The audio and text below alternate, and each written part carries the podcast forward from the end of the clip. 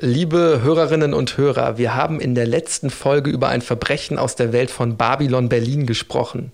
Nur dass die Morde am Bülowplatz im Jahr 1931 wirklich passiert sind und kein geringerer als der spätere Stasi-Chef Erich Mielke darin verwickelt war. Falls ihr diese Episode verpasst habt, hört da gern zuerst rein. Und heute reisen wir fast 60 Jahre weiter, bleiben in Berlin und bleiben auch bei Erich Mielke.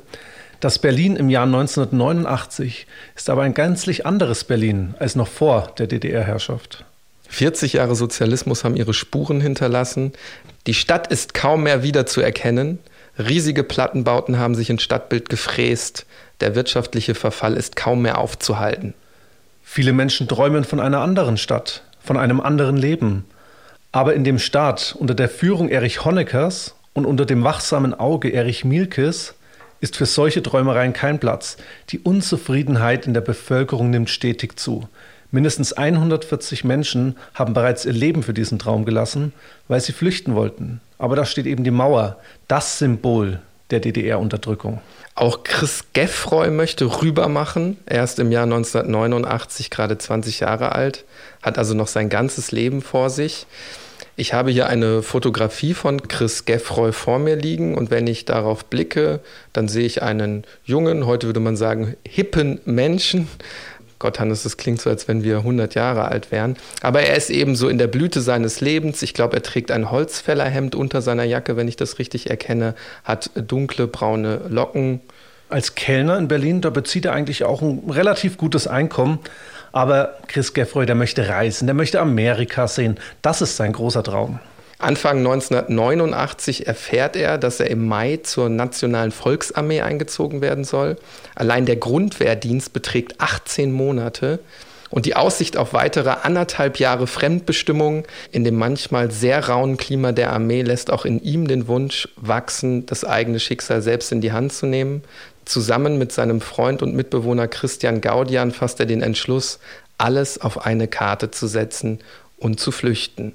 Von einem Bekannten erfahren sie, dass an der Mauer wohl gerade nicht mehr scharf geschossen wird. Anscheinend, so das Gerücht, dürfen die Grenzbeamten nur noch dann schießen, wenn es sich um Deserteure handelt oder die eigene Staatsgrenze vom Westen aus angegriffen wird. Und dann erfahren die beiden noch, dass der schwedische Ministerpräsident Anfang Februar 1989 sich zu einem Staatsbesuch in Ostberlin angekündigt hat und jetzt sehen sie die Chance gekommen. Schießereien auf Flüchtlinge während meines Staatsbesuchs, das können Sie sich einfach nicht vorstellen. Am 5. Februar soll es soweit sein. Die Flucht wird geplant. Was Sie nicht wissen, zu dem Zeitpunkt, an dem Sie diese Flucht planen, ist der schwedische Ministerpräsident längst wieder abgereist. Gegen 21 Uhr verlassen Sie die gemeinsame Wohnung und brechen auf ins Grenzgebiet. Sie wollen keinen Verdacht schöpfen. Sie wollen keine Mitwisser haben. Sie erzählen das weder Freunden noch Familie. Sie sagen, Sie reisen nach Prag. Beide wissen nämlich, der Arm der Stasi, der Arm Milkes ist lang. Gegen 22.30 Uhr erreichen die beiden dann die Kleingartenkolonie Harmonie im Ostberliner Stadtteil Treptow. Eine Stunde bleiben sie dort, verbringen unauffällig die Zeit, versuchen in einem Geräteschuppen ein bisschen die Lage auszukundschaften, beobachten eben das Grenzgebiet, das man von dort aus sehr gut sehen kann. Ja, und dann scheint ein günstiger Augenblick gekommen. Sie machen sich auf in Richtung der Sperranlagen vor dem Britzer 2-Kanal und betreten damit den Todesstreifen. Er ist durch Stacheldraht, elektrische Signalzäune, eine Hundelaufanlage und Wachtürme gesichert. Es erinnert also alles eher an ein Kriegsgebiet. Und genau da müssen die beiden jetzt durch. Sie haben zwei Wurfanker dabei, die es in den letzten Wochen davor ja noch heimlich gebaut haben. Scheinbar unbemerkt schaffen sie es auch, es waren zwei sportliche junge Männer, mit einer Räuberleiter die erste Mauer zu überwinden. Das war eine drei Meter hohe Hinterlandmauer. Sie kriechen unter einem elektrischen Signalzaun durch und sie wissen, da müssen sie jetzt höllisch aufpassen. Nämlich wenn sie den berühren, dann war es das mit der heimlichen Flucht. Plötzlich jaulen dann Sirenen auf, ein ohrenbetäubender Lärm, Scheinwerfer flackern auf, die den Boden erhellen. Wir wissen jetzt nicht, ob sie den Signalzaun berühren oder ob sie einfach von den Grenzsoldaten entdeckt werden. Ja, aber was die beiden wahrscheinlich wissen, ist, dass jetzt alles ganz schnell gehen muss. Sie sehen bereits das letzte Hindernis vor sich, einen etwa drei Meter hohen Metallzaun. Doch bevor sie den erreichen, werden sie von zwei Wachposten beschossen. Panik setzt vermutlich ein, weil sie realisieren ja, ihr Plan wird nicht aufgehen, denn der Schießbefehl ist anscheinend doch nicht ausgesetzt. Sie versuchen jetzt irgendwie den Schüssen auszuweichen, teilen sich auf, um eben keine gemeinsame Zielscheibe abzugeben und sie laufen dann aus unterschiedlichen Richtungen auf den Zaun zu. Ja, eigentlich eine gute Taktik. Das Problem ist aber, da kommen sie in den Schussbereich eines weiteren Posten. Und auch die Grenzsoldaten feuern jetzt nun auf die beiden. Am Zaun angekommen, versuchen sie jetzt ihren Wurfanker oben anzubringen. Aber der findet keinen Halt. Also versuchen sie es mit einer Räuberleiter. Rechts und links schlagen ständig Kugeln ein. Ja, während dieser dramatischen Szene nähert sich aus etwa 40 Meter Entfernung ein Grenzsoldat. Der wirkt ruhig, er rennt nicht, scheint sich fast schon Zeit zu lassen. Plötzlich geht er in die Hocke und zieht sein Gewehr. Konzentriert gibt er mehrere Schüsse ab. Immer und immer wieder. Dann der erste Treffer, dann der zweite. Beide werden verletzt, zunächst am Fuß bzw. am Bein. Das Adrenalin in ihren Körpern pusht sie. Trotz der Wunden machen sie weiter. Sie versuchen immer wieder, den Zaun zu überwinden, scheitern aber. Und jetzt zielt der Schütze höher. Von hinten schlägt eine Kugel in Geffroys Oberkörper ein. Sie durchdringt den Brustkorb und trifft mitten ins Herz. Er sackt sofort tot zusammen. Nach kurzer Zeit kehrt dann erstmal Stille ein. Jetzt nähern sich mehrere Grenzsoldaten. Sie sehen den schwer verletzten Gaudian, der Glück im Unglück hat, denn er wird diesen Tag überleben. Das gilt, das hast du gesagt, nicht für Chris Geffroy, der ist bereits tot. Und damit ist er der Letzte, der an der Berliner Mauer bei einem Fluchtversuch erschossen wird. Er stirbt an diesem 5. Februar 1989, knapp neun Monate vor dem Fall der Mauer. Die beteiligten Grenzsoldaten, die geben dann nach der Erschießung von Chris Geffroy eine Meldung ab, aus der zitiere ich kurz. Verhinderung eines Angriffs auf die Staatsgrenze zu Berlin-West. Durch die Grenzposten des Regimentes 33 wurden 22 Warn- und Zielschüsse abgegeben. Die Meldung ist an einen Mann adressiert, bei dem auch am Ende der DDR-Herrschaft alles zusammenläuft. Erich Mielke, Chef des Ministeriums für Staatssicherheit wir kennen sie besser als Stasi. Jeder gelungene und auch jeder gescheiterte Fluchtversuch landet auf seinem Schreibtisch. Eine eigene Abteilung innerhalb der Stasi kümmert sich um die sogenannte Grenzsicherung. Und somit ist auch Chris Geffroy ein weiteres Opfer der Stasi und damit auch ein weiteres Opfer von Erich Mielke. Der Polizistenmörder Mielke von 1931, der sich nach Jahren auf der Flucht zum obersten Ordnungshüter gemausert hat, er kämpft auch noch in der Endphase der DDR unerbittlich gegen alle Feinde, die sich dem System widersetzen. Nachdem wir seine kriminelle Vergangenheit und seine abenteuerliche Flucht durch Europa bereits kennengelernt haben, wenden wir uns heute dem Stasi-Chef Erich Mielke zu. Wir sprechen über ein perfides und verbrecherisches Kontrollsystem, ein System, das nicht nur an der Berliner Mauer viele, viele Menschenleben kostet, sondern etliche für lange Zeit oder für immer in den eigenen Gefängnissen verschwinden lässt. Und damit sprechen wir über einen Mann, der niemals auch Reue für seine Taten zeigt, den aber seine Vergangenheit wieder einholen wird, denn Mord verjährt nie. Wir, das sind Hannes Liebrandt und Niklas Fischer, zwei Historiker von der Ludwig-Maximilians-Universität in München und ihr hört Tatort Geschichte.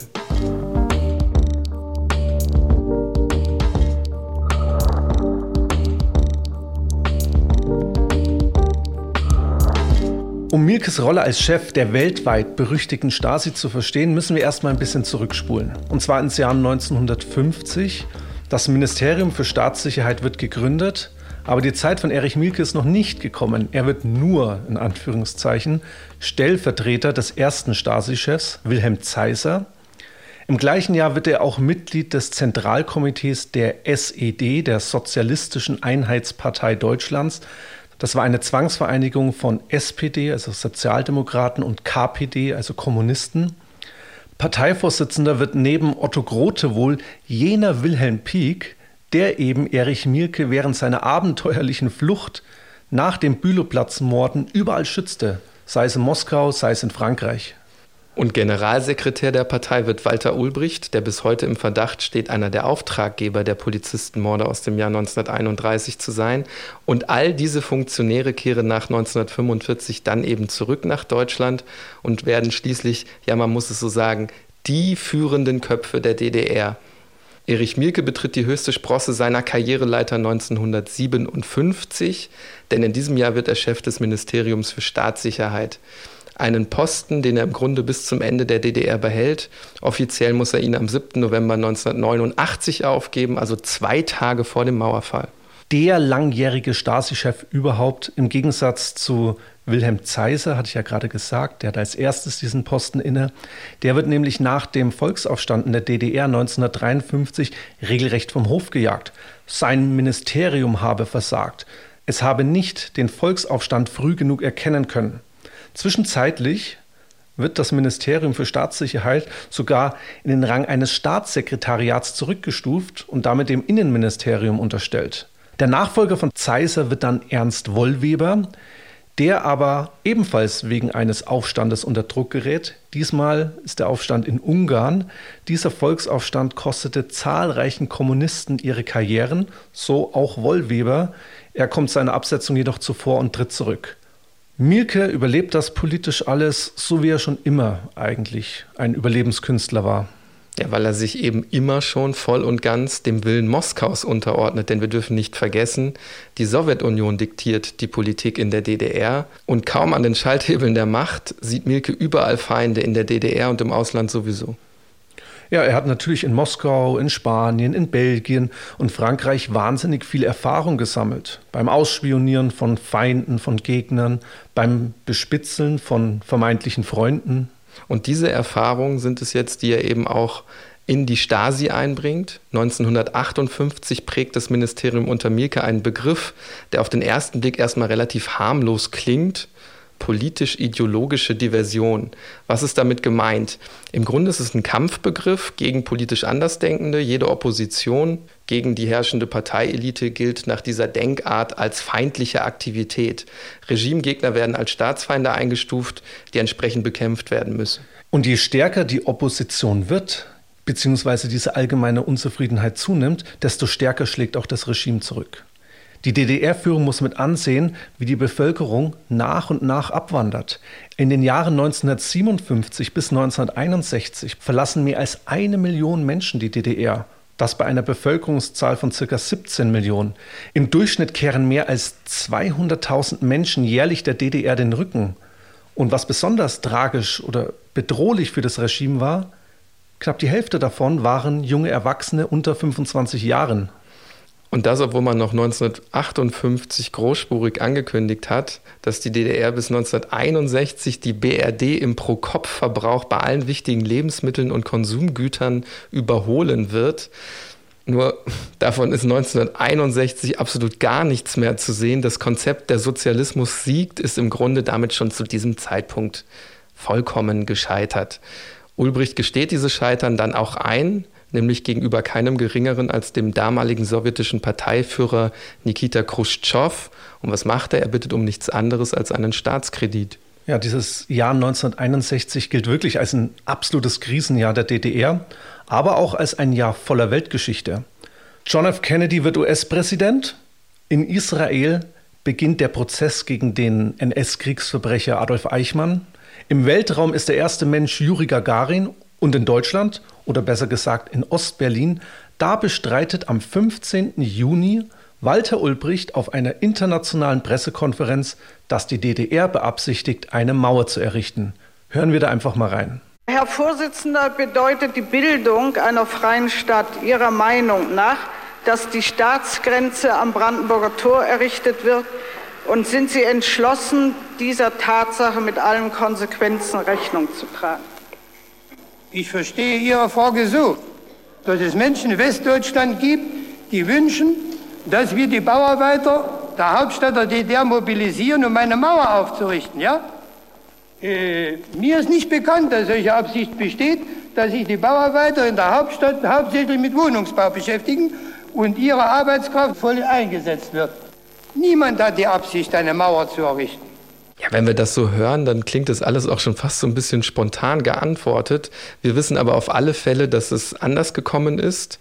Und vielleicht klingt da aber schon so ein bisschen mit. Und so war es wohl auch, dass die Mauer gar nicht unbedingt die favorisierte Lösung Ulbrichts war. Und dennoch werden am 13. August 1961, also zwei Monate später, mitten in Berlin die Straßen aufgerissen.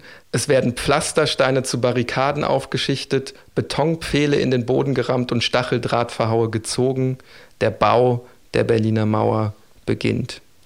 Und damit beginnt auch eine zentrale Episode in der Geschichte der Stasi und ihres Chefs Erich Mielke.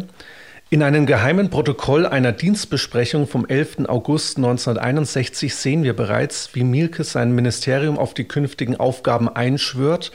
Unter dem Punkt, welche Erscheinungsform mit dem Mauerbau auftreten werden, sagt er, und da zitiere ich jetzt, wir müssen alle Provokationen, die von Westberlin ausgehen, unterbinden und ihre Zerschlagung organisieren. Gegen die Republikflucht werden Maßnahmen getroffen, wobei besonders der Ring um Berlin der Schwerpunkt sein wird. Johannes, ich unterbreche dich ungern, ähm, aber ich würde da kurz reingrätschen wollen, denn wir erkennen ja hier sofort den militärischen Drill, der in den Sätzen steckt. Teilweise liest sich das Protokoll wie eine Lagebesprechung von führenden Militärs. Ja, und das wird noch schlimmer. Ich zitiere weiter. Es ist zu erkennen, dass die feindlichen Elemente bestimmte äußere Anlässe für ihre Diskussionen nehmen. Und zum Teil spielen sie sich als Vertreter von Meinungsgruppen auf. Hinter diesen Argumenten steckt eine gewisse Organisiertheit des Feindes. Und dann geht er weiter zu den Hauptaufgaben der Stasi, so wie er sie zumindest betrachtet. Heute treten wir in einen neuen Abschnitt der tschechistischen Arbeit ein. Dieser neue Abschnitt erfordert die Mobilisierung jedes einzelnen Mitarbeiters der Staatssicherheit. In der jetzigen Periode wird sich erweisen, ob wir alles wissen und ob wir überall verankert sind. Jetzt müssen wir beweisen, ob wir die Politik der Partei verstehen und richtig durchzuführen in der Lage sind. Der neue Abschnitt unserer Arbeit wird auch die Festigkeit unserer Republik zeigen. Wir sehen hier zunächst das Selbstverständnis der Stasi, die Berufung auf die sowjetische Geheimpolizei Tscheka mit ihren Ursprüngen in der bolschewistischen Revolution 1917. Und der berüchtigte Chef der Tscheka, Felix Czerczynski, der ist Milkes Vorbild, zeitlebens. Mhm. Und wie sein sowjetisches Vorbild leitet er eben daraus die komplette Unterordnung unter die Partei ab? gegenüber der man sich eben als würdig erweisen muss. Und wer sich als würdig erweisen muss, dass er die Politik der Partei verstanden hat, der muss natürlich auch immer einen Schritt mehr als einen weniger gehen.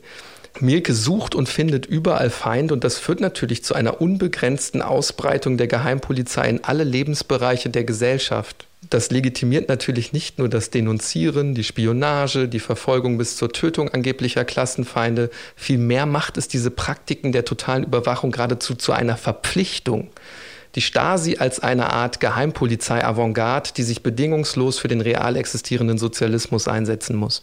Mehr eigentlich noch, sie garantiert ja auch den Schutz und den Sieg des Sozialismus. Die Stasi quasi als Schild und Schwert der Partei, so wie es damals hieß. Und ein Schild verteidigt das System gegen innere und äußere Feinde, während das Schwert sie attackiert, die Gegner notfalls tötet.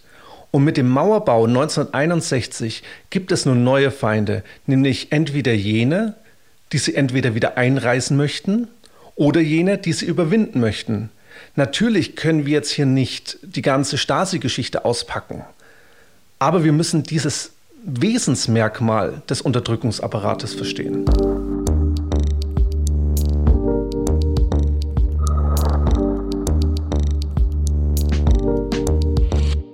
Der Bau der Berliner Mauer, das hast du jetzt schön erklärt, verändert natürlich das Aufgabengebiet der Stasi grundlegend.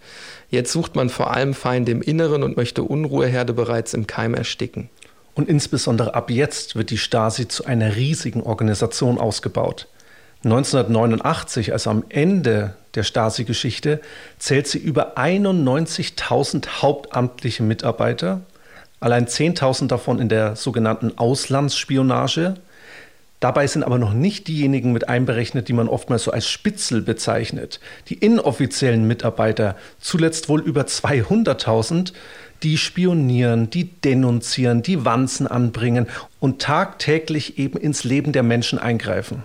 Ich habe ja vorhin von Geheimpolizei Avantgarde gesprochen, Hannes. Also man kann mit Blick auf die hauptamtlichen Mitarbeiter sagen, die verkörpern natürlich noch mal etwas ganz Besonderes. Da geht es um soldatische Tugenden, da geht es um äh, ja auch so ein bisschen mutig zu sein, eine gewisse Opferbereitschaft mitzubringen. Und natürlich muss die Gesinnung stimmen. Deshalb werden sie auch gezielt ausgewählt. Was auch heißt, sie werden komplett durchleuchtet. Ja, und nicht nur sie selbst, sondern auch ihre Verwandten ersten Grades werden durchleuchtet. Und erst wenn das erfolgreich war, dann bekommt man am Ende nochmal so Fragen gestellt wie, wie steht man selbst zum Sozialismus? Ist man politisch zuverlässig? Ist man charakterlich auch stark genug? Und wenn man dann wirklich irgendwann in die Stasi aufgenommen wird, und da ist auch nochmal so dieser totalitäre Anspruch, den man erkennen kann, dann heißt es einmal Stasi-Mitarbeiter, immer Stasi-Mitarbeiter, ein Leben lang. Ja, das betrifft jetzt die hauptamtlichen Mitarbeiter. Wir hatten ja gesagt, es gibt noch die inoffiziellen Mitarbeiter. Ihre Rekrutierung lief ein bisschen anders ab. Im Stasi-Jargon hieß das Werbung. Örtliche Führungsoffiziere suchten gezielt nach geeigneten Personen.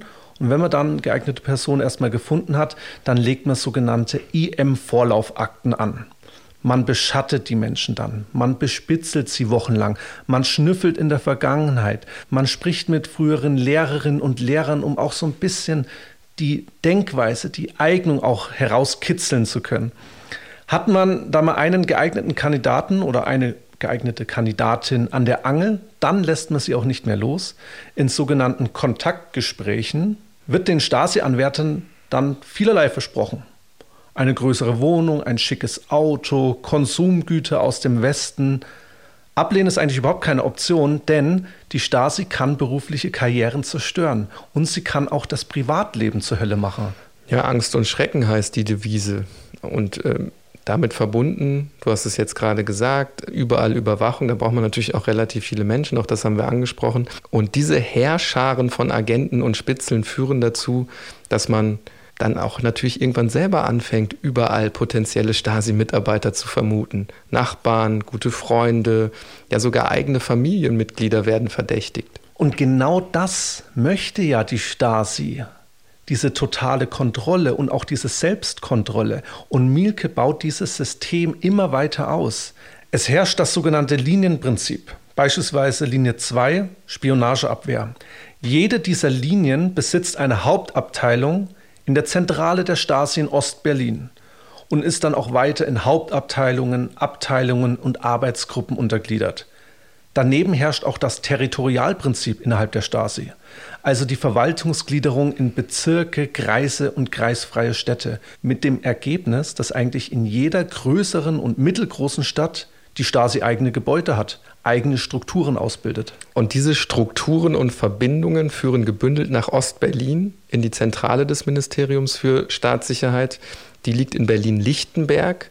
Wir reden hier nicht von einem Haus, sondern von einem ganzen Häuserblock, bestehend aus mehr als 50 Gebäuden mit Tausenden von Büros. 7000 hauptamtliche Mitarbeiter sind hier tätig, um die ganze Republik zu überwachen.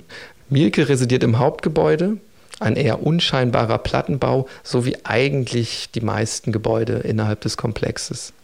Ja, und die DDR-Bevölkerung ist dem Stasi-Terror doppelt ausgesetzt. Durch das weitgehend unsichtbare Instrument der täglichen Überwachung und eben auch durch diese sichtbaren Betonklötze, die bereits beim Vorbeigehen einen kalten Schauer über den Rücken auslösen. Ja, und dann gibt es ja noch die zahlreichen Stasi-Gefängnisse, die eigentlich in jedem Bezirk der DDR errichtet werden das zentrale Untersuchungsgefängnis liegt in Berlin-Hohenschönhausen und wurde bereits 1945 von den sowjetischen Besatzern aufgebaut, ist dann allerdings 1951 an die Stasi übergeben worden. Und hinter diesen Mauern verhört und foltert die Staatssicherheit mehr als 10.000 Häftlinge. Und das teilweise monatelang. Nach außen möchte man die Folter geheim halten, weil die DDR will international anerkannt werden. Da macht sich die Folter nicht unbedingt gut. Man geht dann auch zur sogenannten Waisenfolter über, also psychische Folter ohne körperliche Verletzung der Opfer. Und oft wissen die Gefangenen dabei überhaupt nicht, wo sie sich befinden. Fensterlose Häftlingstransporte fahren sie in die fensterlose Garage des Zellentraktes, in dem Verhörraum werden die Gardinen geschlossen, eine ampelähnliche Vorrichtung in den Fluren verhindert, dass sich zwei Gefangene außerhalb ihrer Zellen begegnen. Man wird also eigentlich vollkommen isoliert. So ist es sogar möglich, dass ganze Familien gleichzeitig in ein und demselben Gefängnis untergebracht sind und eben dann auch nacheinander verhört werden, ohne dass sie überhaupt voneinander wissen. Absolute Geheimhaltung und psychischer Terror. Es wurde in der Geschichtswissenschaft ja oftmals die Frage aufgeworfen, ob die DDR wirklich ein totalitärer Staat war oder nicht eher ein autoritärer. Wenn ich mir jetzt die Stasi anschaue und allgemein den Terror nach innen und nach außen, wenn ich mir die SED als zentralistische Massenpartei anschaue, und auch den Führerkult, den man beispielsweise um Personen wie Ulbricht und Honecker betrieben hat, dann ist die DDR für mich ein totalitärer Staat gewesen. Ja, ich hatte da ja vorhin schon so ein bisschen vorweggegriffen. Also totalitär insbesondere dann, wenn man das wirklich so begreift, dass jeder Lebensbereich der Menschen kontrolliert wird.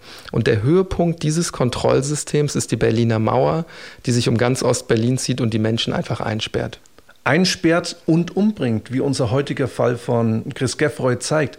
Aber dauerhaft lassen sich die Menschen eben nicht wegsperren. Das zeigt die Geschichte oftmals. Mehr als 5000 DDR-Bürgerinnen und Bürger fliehen auf teils abenteuerlichen Wegen in den Westteil der Stadt.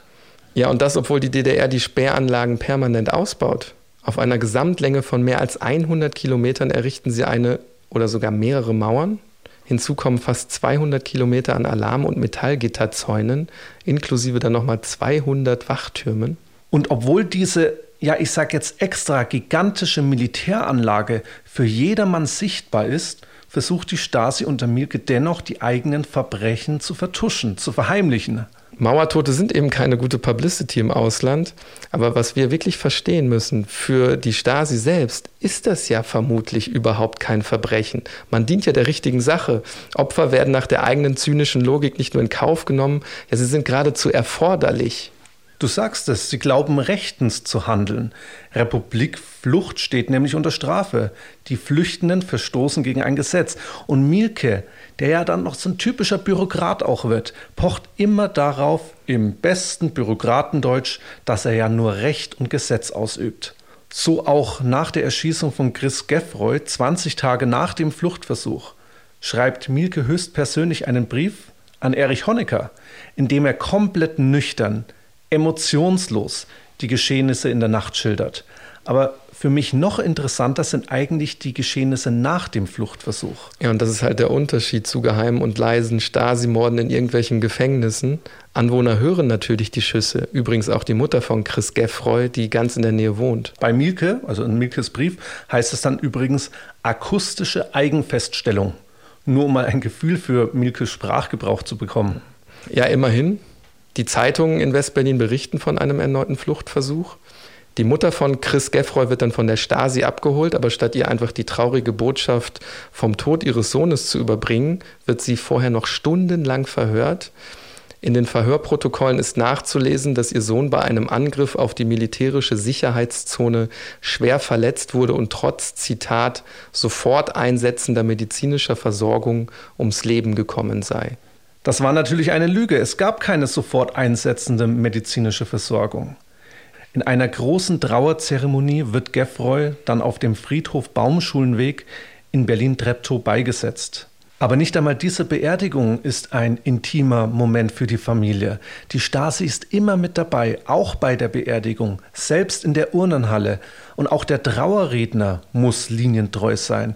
In seiner Rede spricht er von einem tragischen Unglücksfall. Fast schon minutiös berichtet Mielke in diesem Brief an Erich Honecker auch über den Ablauf der Trauerzeremonie und vor allen Dingen auch über die Rolle der anwesenden Journalistinnen und Journalisten. Ich will da jetzt nicht zu viel reininterpretieren, aber vielleicht erkennt man da ja auch schon so ein bisschen, dass sich das System in den letzten Zuckungen befindet, weil ich lese aus diesem Brief vor allen Dingen eines heraus, dass Erich Mielke Angst hat. Also dass das ganze System Angst hat. Man fürchtet sich vor Nachahmern, vor einer Solidarisierungswelle, einfach davor, dass die Tötung innerhalb der DDR die Runde macht. Und das zu Recht. Die Erschießung von Geffroy droht die DDR-Führung im Frühjahr 1989 weiter zu isolieren. Es wird dadurch Öl ins ohnehin bereits lodernde Feuer gegossen. Geffroys Tod ist wirklich eine Art Fanal, ein weiterer Sargnagel für den untergehenden DDR-Staat. Und am 3. April weist Honecker dann an, den Schießbefehl an der Mauer nicht länger umzusetzen. Den Schießbefehl, dessen Existenz ja offiziell immer bestritten wurde. Aber auch bei den späteren Strafverfahren gegen DDR-Wachposten bestreiten fast alle, dass es überhaupt so einen Befehl gegeben habe. Und dennoch haben die DDR-Führer um Honecker und Mielke niemals einen Hehl daraus gemacht, dass, ich zitiere, Grenzverletzer festzunehmen oder zu vernichten seien. Der Fluchtbegleiter Geffroys, der wird übrigens im Mai 1989 wegen versuchten ungesetzlichen Grenzübertritts im schweren Fall zu einer Freiheitsstrafe von drei Jahren verurteilt. Fünf Monate später wird er dann von der Bundesrepublik Deutschland freigekauft. Auch das zeigt, wie ich finde, wie marode das System Ende 1989 wirklich ist. Nach dem Fall der Berliner Mauer setzt die Mutter von Geffroy wirklich alle Hebel in Bewegung, um den Tod ihres Sohnes aufzuklären. Am 27. Mai 1991 erhebt schließlich die Staatsanwaltschaft Berlin Anklage gegen vier frühere DDR-Grenzsoldaten eben wegen der Schüsse auf Geffroy. Am 20. Januar 1992 dann das Urteil. Der Todesschütze Hannes, wir erinnern uns, der sich mit seinem Gewehr sehr ruhig von hinten genähert hat und aus der Entfernung mehrere Schüsse abgegeben hat, der wird jetzt wegen Totschlags zu einer Freiheitsstrafe von drei Jahren und sechs Monaten verurteilt. Ihm wird vom Gericht ein besonderes Maß an Gefühlskälte und Verwerflichkeit attestiert. Die übrigen Angeklagten, also die übrigen ehemaligen Grenzsoldaten, werden zu Bewährungsstrafen verurteilt oder freigesprochen. Und jeder, der jetzt glaubt, dass die Familie Geffroy damit Frieden machen konnte, den muss ich leider enttäuschen. Der Bundesgerichtshof hebt am 14. März 1994 das Urteil wieder auf und verweist die Sache an das Landgericht Berlin. Das erste Urteil habe laut Bundesgerichtshof nicht ausreichend berücksichtigt, dass der Todesschütze ja auch in gewisser Hinsicht Opfer des Grenzregimes war und ganz unten in der Hierarchie stand. Und diese Haltung, diese Denkweise wurde jetzt nun in der Folgeverhandlung aufgegriffen und dann ergeht ein neues Urteil zwei Jahre auf Bewährung, also eine geringere Strafe. Und damit war in der noch jungen Vereinten Bundesrepublik ein Präzedenzfall geschaffen, der Auswirkungen auf zahlreiche weitere Fälle gegen ehemalige DDR-Grenzsoldaten haben wird.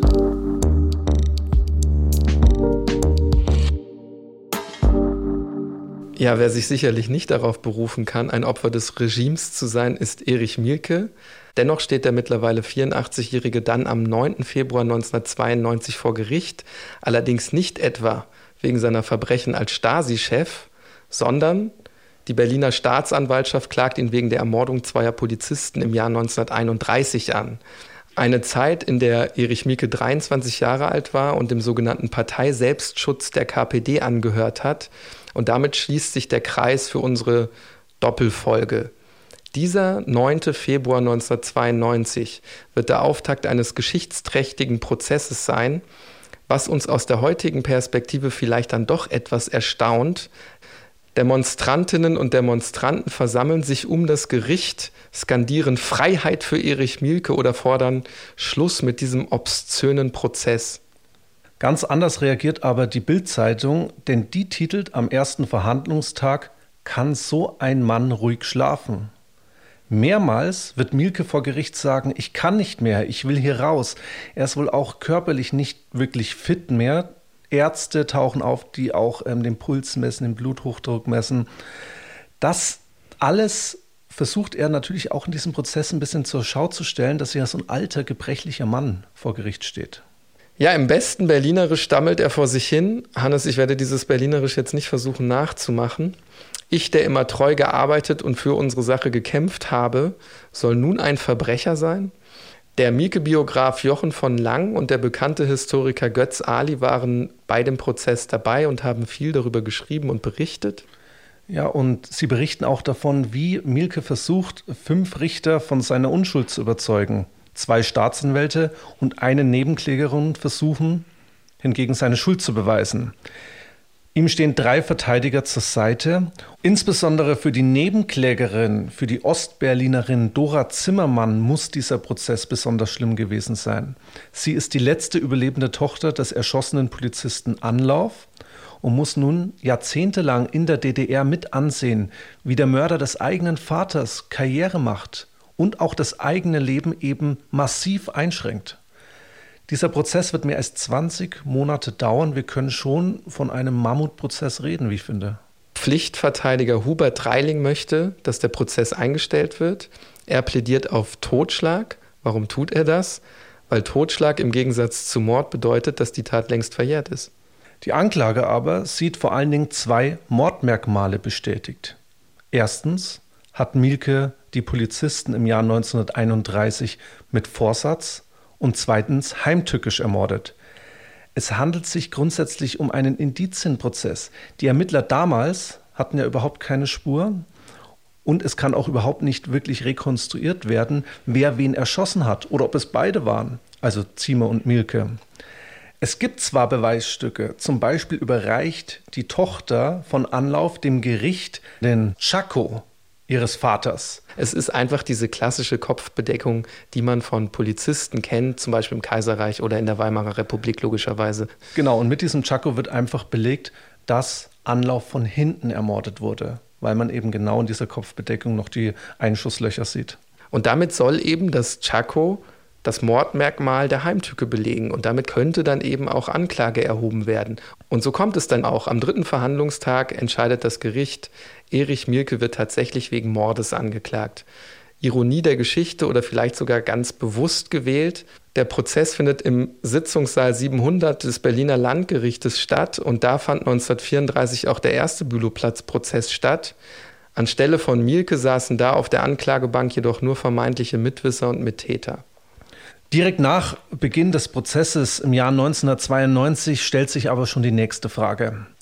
Wie sind dann überhaupt die Geständnisse und Aussagen aus der Zeit des NS-Unrechtsregimes zu werten? Wir haben ja in der letzten Folge gesagt, dass die Nationalsozialisten die Geständnisse von den Mitverschworenen herausgepresst haben, teilweise sogar gefoltert haben. Ja, und das ist eben auch für mich als juristischen Laien irgendwie hier die entscheidende Frage. Ja, natürlich, für mich auch. Und deshalb entscheidet das Gericht eigentlich auch folgerichtig, zumindest wie ich finde, dass etwa die Aussagen des Hauptbelastungszeugen im Prozess während der NS-Zeit nicht zu verwerten sind. Er wurde nämlich nachweislich von den Nazis gefoltert. Und das ist ein Problem für die Anklage im Jahr 1992. Seine Aussagen sind die maßgeblichen Indizien in diesem Prozess die eben vor allen Dingen auch belegen, dass Mielke und Ziemer die Attentäter waren, geschossen haben.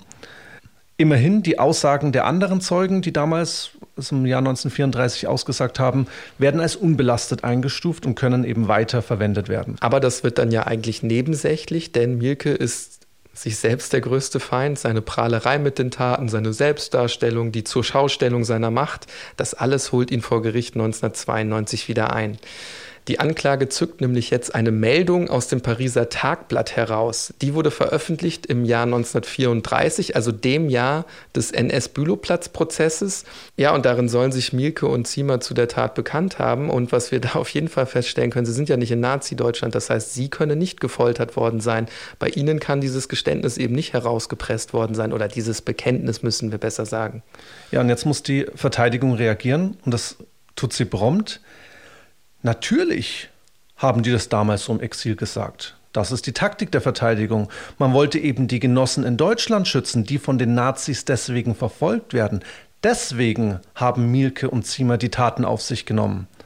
Aber mit den Taten prahlen ist ja das eine, sich zu ihnen schriftlich zu bekennen, das andere. Und so werden vor Gericht zwei handgeschriebene Lebensläufe Erich Ziemers zunächst ausgepackt, die 60 Jahre lang in Moskauer Archiven lagen und von Götz Ali ans Tageslicht geholt werden.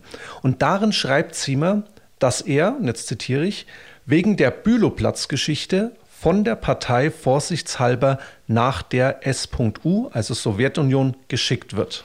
Jetzt könnten wir erstmal feststellen, das bezieht sich ja nur auf Ziemer.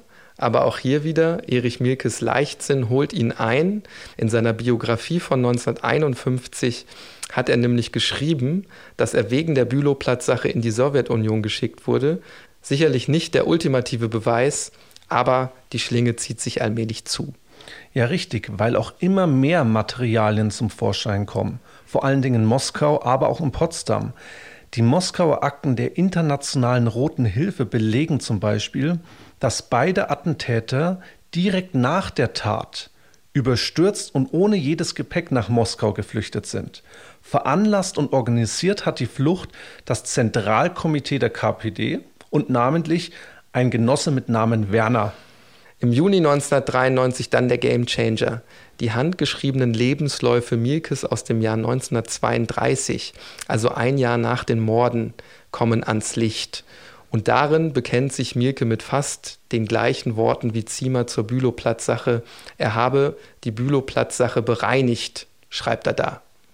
Auch diese Dokumente werden in Moskau aufgespürt. Mielke war zu der Zeit ja, als er sie geschrieben hat, auf der Leninschule in Moskau. Jochen von Lang hat die Dokumente mit Hilfe eines russischen Helfers vor Ort den Behörden dort abgetrotzt und das Gericht in Berlin erkennt diese Lebensläufe als beweiskräftige Dokumente an und fällt dann am 26. Oktober 1993 das Urteil wegen Mordes. Sechs Jahre Haft für Erich Mielke eigentlich recht wenig für Mord. Das Gericht argumentiert mit der außergewöhnlich langen Zeit zwischen Tat und Verurteilung. Das gesetzliche Strafmaß wäre eigentlich lebenslange Haft gewesen. Also du liegst richtig mit deiner Annahme. Und er sitzt ja nicht mal diese sechs Jahre.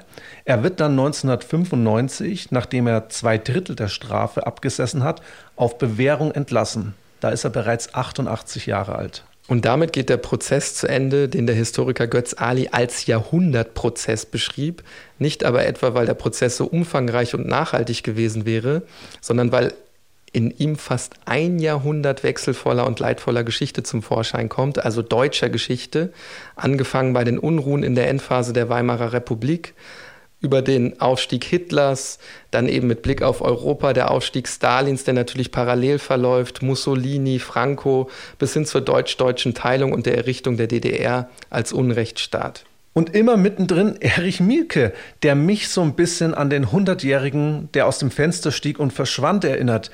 Er wird zwar nicht 100, aber immerhin 92, ehe er in einem Altenpflegeheim in Berlin stirbt. Und genau wie die Figur Alan Carlson aus dem Buch streift Mielke wirklich die Weltgeschichte an verschiedenen Orten und zu unterschiedlichen Zeiten und schreibt letztendlich selbst Geschichte, nämlich eine verbrecherische Geschichte. Niklas, lass uns zum Ende der Folge nochmal in die Gegenwart blicken.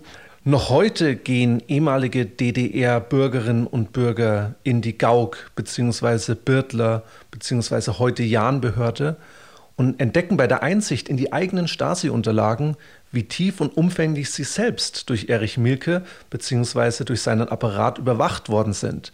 Und bis heute fehlt vielen Menschen so etwas wie Gerechtigkeit, etwa durch eine nachträgliche Bestrafung derer, die sich an der Verfolgung der eigenen Angehörigen innerhalb dieses DDR-Systems schuldig gemacht haben. Und es ist ja wirklich bezeichnend, dass Erich Mielke nicht etwa die eigene Stasi-Vergangenheit einholt, sondern ein Mord, der zu dem Zeitpunkt über 60 Jahre zurückliegt. Er soll dann auch wegen seiner Stasi-Verbrechen 1992 angeklagt werden. Er ist dann aber laut Urteil des Gerichts nicht mehr vernehmungsfähig und deswegen wird es eingestellt. Ja, wenn auch ich versuche, mit Blick auf das, was wir heute besprochen haben, aber vielleicht auch darüber hinaus so ein Fazit zu ziehen, dann finde ich, dass so ein ganz schwieriges Kapitel der deutsch-deutschen Vergangenheit sicherlich auch der Streit um die Frage ist, ob denn in der DDR wirklich alles schlecht war. Ich meine, alle unsere Hörerinnen und Hörer wissen wahrscheinlich gerade, was ich meine, weil wir alle solche Diskussionen sicherlich häufiger schon geführt haben. Gerade wir Wessis neigen ja dazu, dazu zähle ich mich eben auch selbst, dass wir da auch manchmal von einer gewissen Arroganz geprägt sind. Also wir verstehen ja überhaupt nicht, wie die Menschen in der DDR auch irgendetwas positiv sehen konnten. Und ich glaube, das liegt auch ein Stück weit daran, dass wir eben nicht verstehen können oder wollen, dass individuelle Erinnerung etwas anderes ist als das kollektive Bewusstsein für das verübte Unrecht weil viele Menschen selbst natürlich auch andere Dinge mit der DDR verbinden als Verfolgung und Terror. Das soll natürlich überhaupt nicht darüber hinwegtäuschen, dass die DDR ein Unrechtsstaat war, aus dem viele Menschen für das Versprechen auf eine bessere Zukunft geflohen sind. So wie das übrigens heute immer noch viele Menschen überall auf der Welt tun, ja, und damit sind wir am Ende unserer heutigen Episode. Gerade bei diesem ja sehr stark in unsere Gegenwart hineinragenden Thema freuen wir uns natürlich ganz besonders über Feedback. Ihr erreicht uns wie gewohnt über tatortgeschichte.bayern2.de Wir benutzen den Begriff unglaublich, ja wirklich sehr inflationär, Niklas, bei unseren Teasings für die nächsten Folgen. Aber die nächste Episode ist doch wieder genau das. Wir sprechen über das Attentat auf Papst Johannes Paul II. Wir reden über die Verstrickungen von Geheimdiensten und die Rolle der türkischen Grauen Wölfe, die allein Mitte der 1970er Jahre bis zum Beginn der 1980er Jahre für Hunderte von Morden verantwortlich sind. Dieser Podcast ist eine Produktion von Bayern 2 in Zusammenarbeit mit der Georg von Vollmer Akademie.